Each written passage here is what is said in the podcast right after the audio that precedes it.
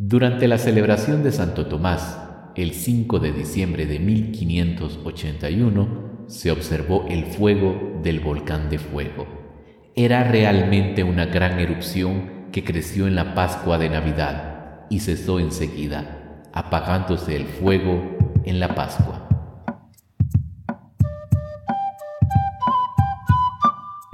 La Cultural es un podcast que busca hacer ese encuentro con los libros y la cultura.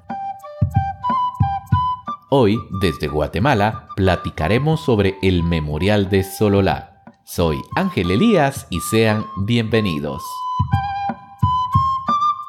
Una de las particularidades de esta narración es la sucesión de personalidades quienes tomaban puestos clave en la sociedad cachiquel.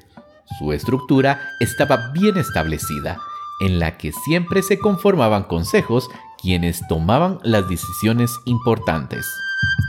Murió aquí el señor don Juan Juárez el 25 de junio, sábado, el día siguiente de la fiesta de San Juan Bautista. Solo tuvo dos hijos, don Ambrosio y Femoyoá. Don Cristóbal tuvo un hijo, don Juan Cortés, Luis Pérez un hijo, Agustín, Jorge de Vera no dejó descendencia y don Juan Hernández no tuvo sucesión. En otras partes del memorial hay detalles que luego se relacionan con actividades meteorológicas, como una especie de anclaje coyuntural. El 30 de julio de 1569 cayó el rayo en la casa de Pedro Ramírez. Cuatro días después murió el nieto Pablo Jiménez o como narra lo ocurrido en 1577. El primero de mayo, miércoles, día de San Felipe y Santiago, cayó un rayo sobre la cruz que está enfrente de la iglesia. Además, los nacimientos y las muertes dentro de esta parte del memorial son apuntadas detalladamente. Así sucedió en 1571.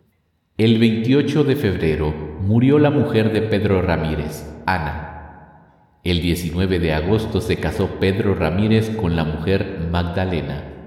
El 31 de agosto nació el nieto de Pedro Ramírez, Gabriel. El 2 de septiembre murió Juliano, hijo de Pedro Ramírez, en un día domingo. Solo tres días vio a su hijo. Otros detalles, como las erupciones volcánicas, no pasan desapercibidos.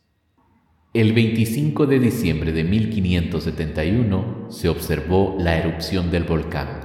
Hubo fuego y oscuridad sobre la ciudad de Xelajú durante la Pascua de Navidad. Entonces salieron del bosque las palomas.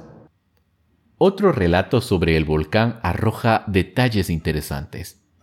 Durante la celebración de Santo Tomás, el 5 de diciembre de 1581, se observó el fuego del volcán de fuego.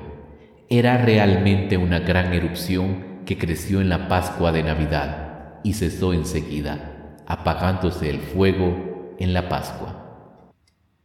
Las uniones y matrimonios, al igual que en el pasado, eran fundamentales e importantes.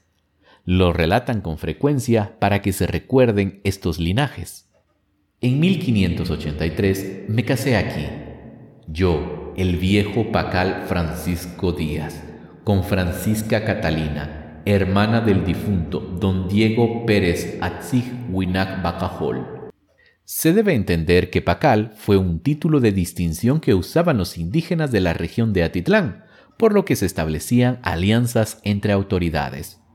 Otro detalle importante para resaltar es que la cuenta de los días que se hacían por la revolución que intentaron los tucunches fueron desapareciendo y la relación con el tiempo se hacía gracias a las celebraciones católicas, como este ejemplo de 1584.